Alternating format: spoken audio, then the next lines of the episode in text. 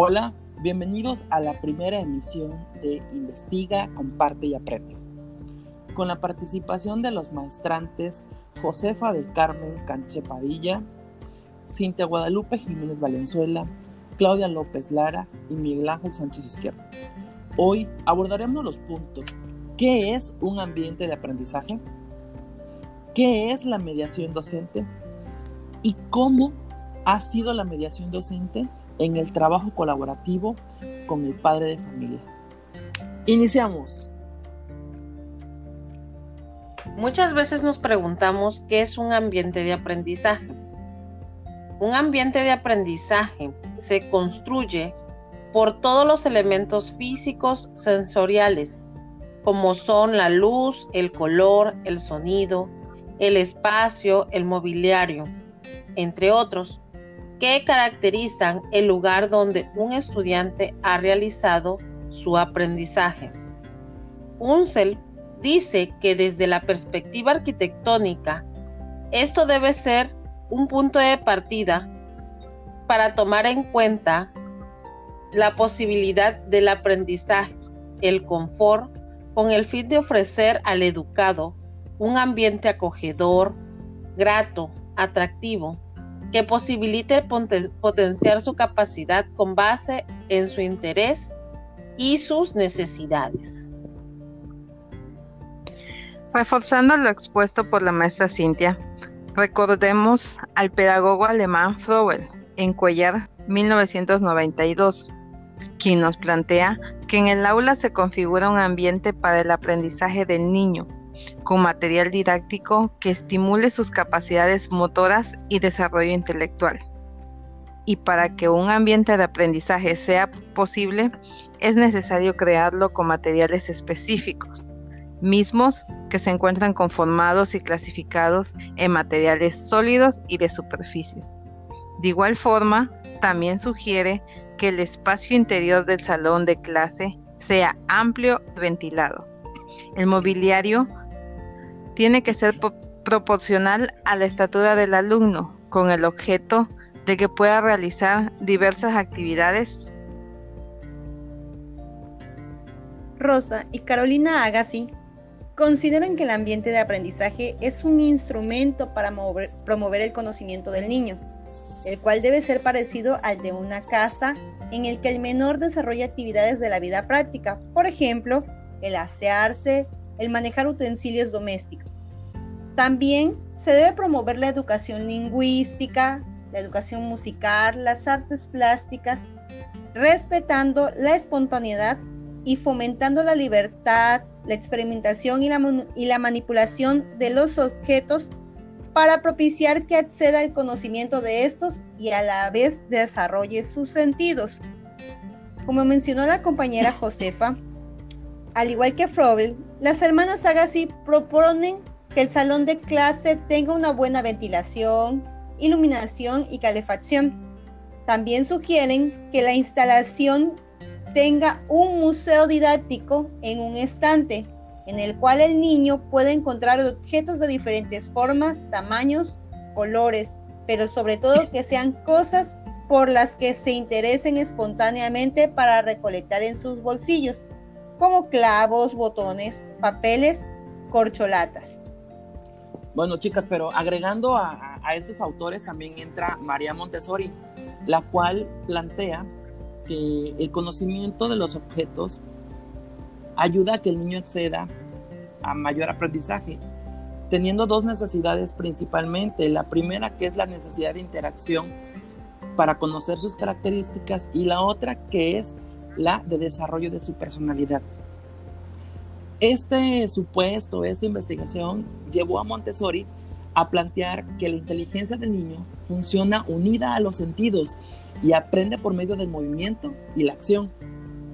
Con base en esa observación es que se crea el método que lleva su nombre, considerando la preparación de un ambiente del aula rico en materiales indispensables para el ejercicio de los sentidos, con el cual pretenden que los menores con, con alguna o sin alguna anomalía ejerciten sus sentidos, desarrollen su autonomía y su aprendizaje. Es decir, busca algo inclusivo. Efectivamente, Miguel, Montessori nos señala que el material sensorial es la base del aprendizaje del niño. Por ello, sugiere que el material sea, sea un auxiliar del niño en la tarea de, formarse a sí mismo con características acordes a su proceso de desarrollo. Los materiales deben ser proporcionados al menor en un momento adecuado, de modo que pueda experimentarlos cuando ya posee los conocimientos necesarios para desarrollar nuevos procesos mentales, estimulando así su interés en actividades necesarias para que acceda a conocimientos específicos y su aprendizaje a su propio ritmo de desarrollo. Otro punto clave del aprendizaje del aula es el aspecto social, las relaciones interpersonales que establece el educador con el niño.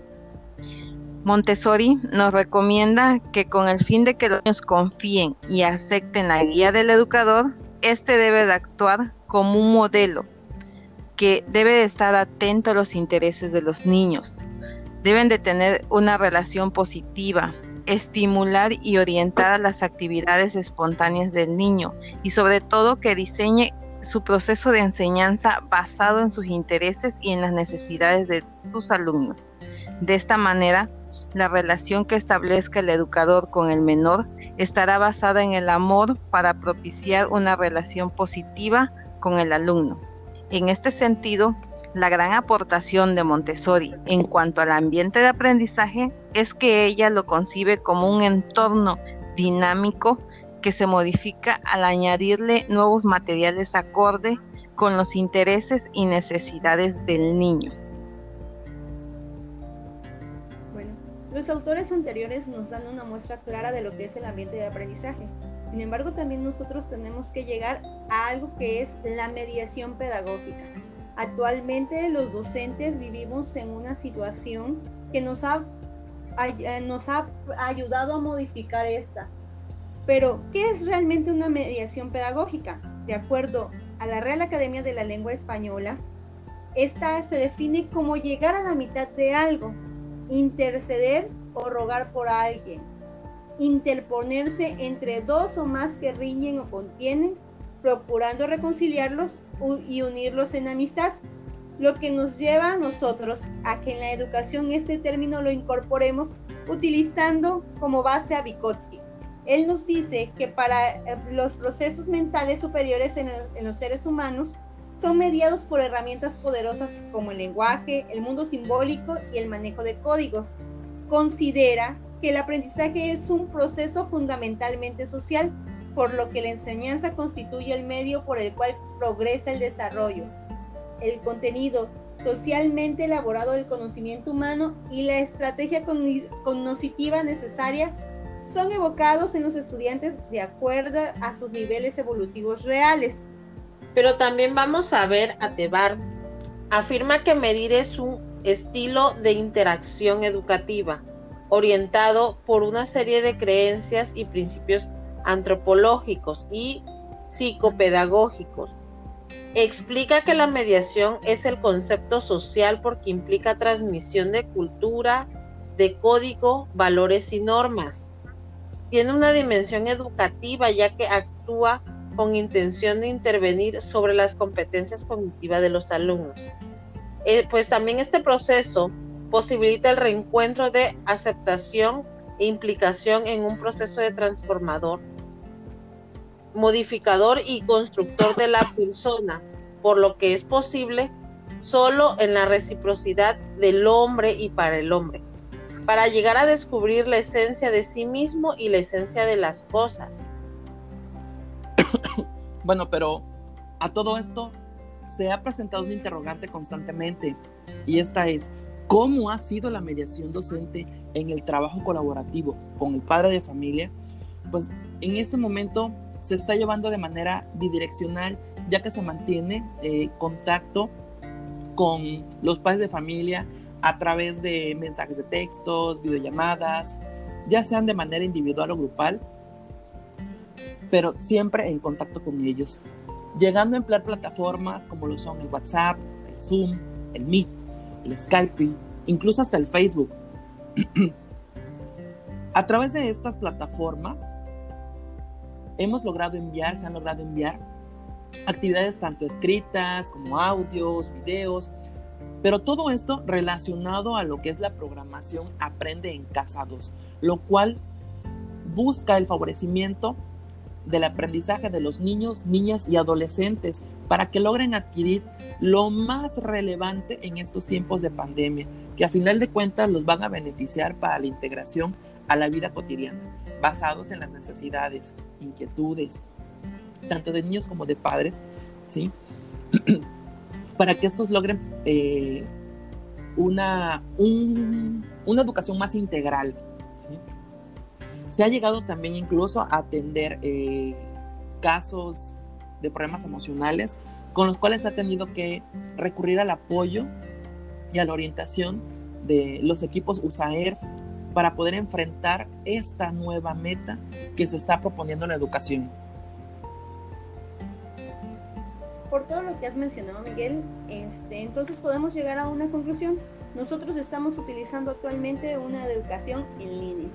Esta educación en línea consiste en tener un acercamiento hacia el alumno a través de una pantalla de computadora, a través de una tablet, a través de un celular, por lo cual esta modalidad se realiza de forma sincrónica. Además, todo este vínculo permite que este ciclo escolar sea rescatable. recordemos que las características de la educación en línea son que hay un distanciamiento físico, la comunicación se da a través de los aparatos utilizando el Internet como medio, se realizan videoconferencias, eh, también hay una interacción entre el docente y el alumno, pero sobre todo tenemos que remarcar algo. Las clases en la educación en línea son en vivo, son con técnicas de debate y foro, por lo cual se tiene que dar en tiempo real.